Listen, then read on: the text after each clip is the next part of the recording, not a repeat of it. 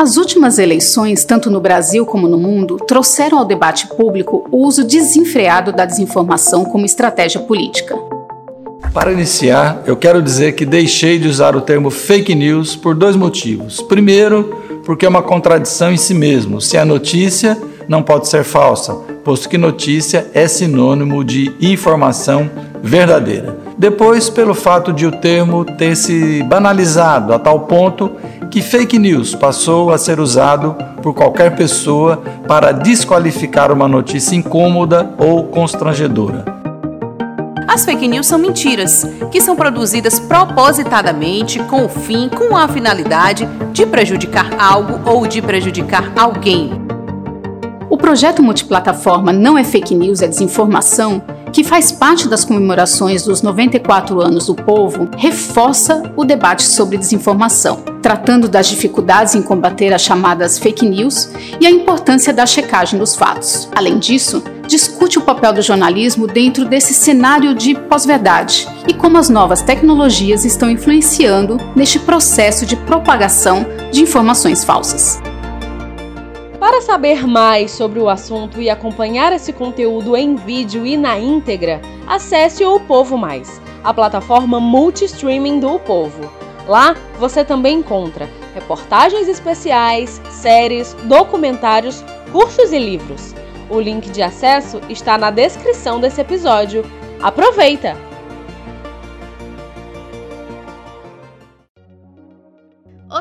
Luiz Esté, seja bem-vindo ao podcast Vida e Arte.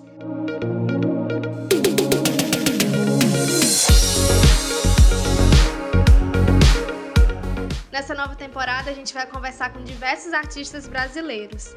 Toda semana, um novo episódio vai estar disponível no seu agregador de podcast favorito. Para acompanhar o bate-papo na íntegra e mais detalhes sobre o projeto Vida e Arte com Vida, assine o Povo Mais, a plataforma multistreaming do Povo. Não esquece de acompanhar o Vida e Arte nas redes sociais e nos seus cadernos especiais do Jornal o Povo.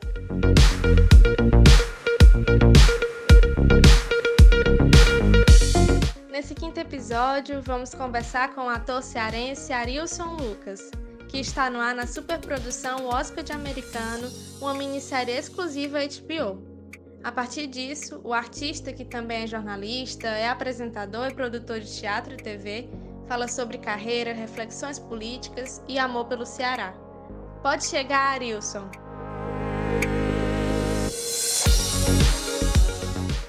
Oi, Arilson, seja muito bem-vindo ao Videarte Convida. É um prazer imenso te ter aqui. Tudo bem? Oi, Luísa, tudo bom? Prazer é meu estar com vocês nesse bate-papo. Obrigado pelo convite.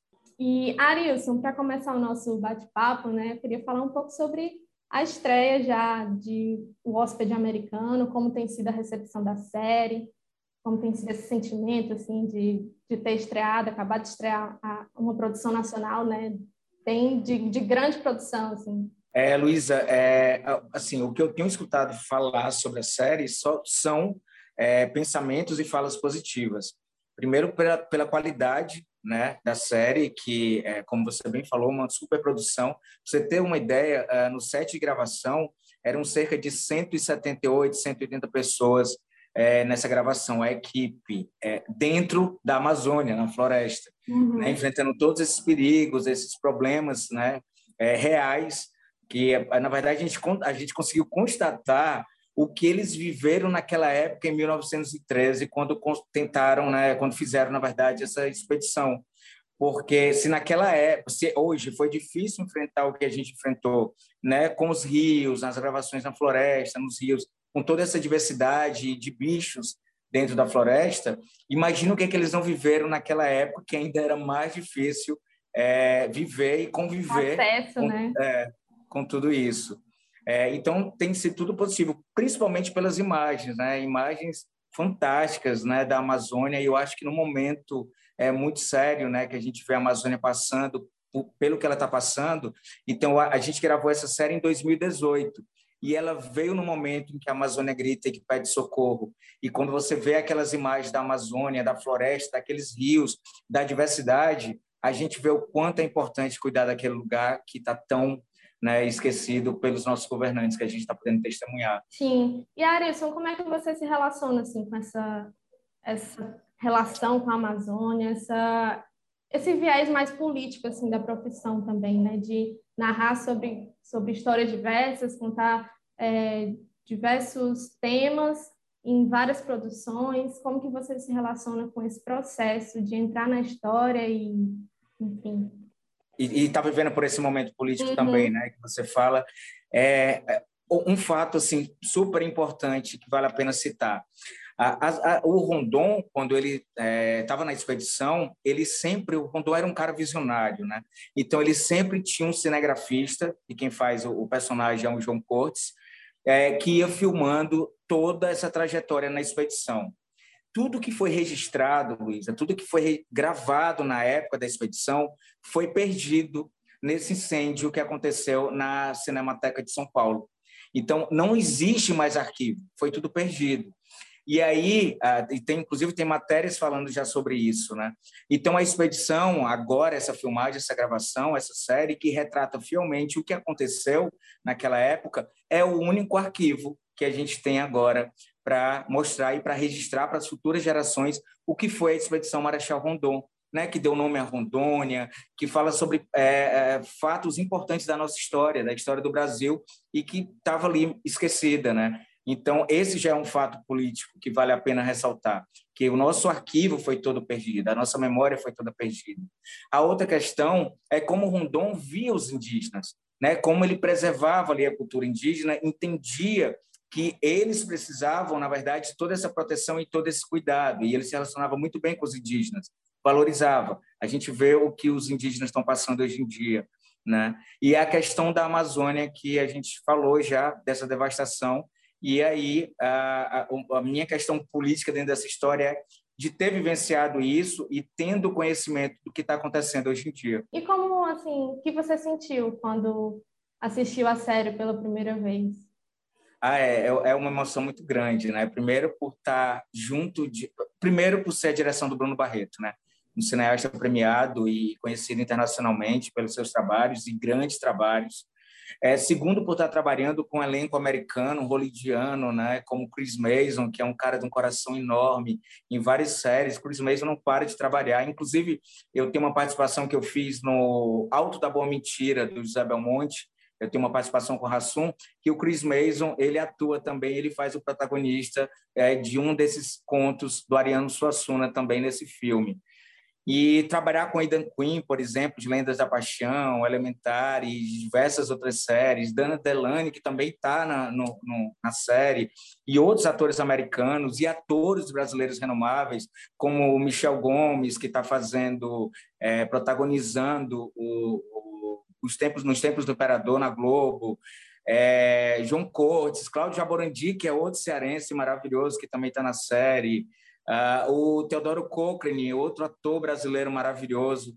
Enfim, quando eu me vi na HBO, ao lado desse elenco, que o elenco brasileiro é mais coadjuvante, né? a história se passa mesmo com o elenco americano, narrando essa vinda do ex-presidente, do Roosevelt, Roosevelt desbravando a Amazônia na expedição Marechal Rondon, ao, ao lado do Chico Dias que também uh, foi muito importante porque eu trabalho lado a lado ali com o Chico, né? O meu personagem é um trabalhador indígena que foi resgatado pelo Rondon e que passa a trabalhar junto com ele na expedição, né? de sol a sol, fincando estaca, abrindo caminho, é, e ele tem uma ligação bem forte é, na expedição, o Simplício. E Arissa, falando um pouco sobre essa sua história assim com, com a arte, né? Eu queria saber um pouco como, como surgiu essa relação, voltar um pouco nessa sua história, é, para a gente entender um pouco mais sobre o Arilson Lucas, que além de ator, é produtor cultural, apresentador, jornalista, um monte, um monte de coisa. Qual foi inclusive, o Inclusive, Luiz, eu já trabalhei com vocês numa produção, é, foi uma das edições, se não me engano, a primeira edição do Festival Vida e Arte.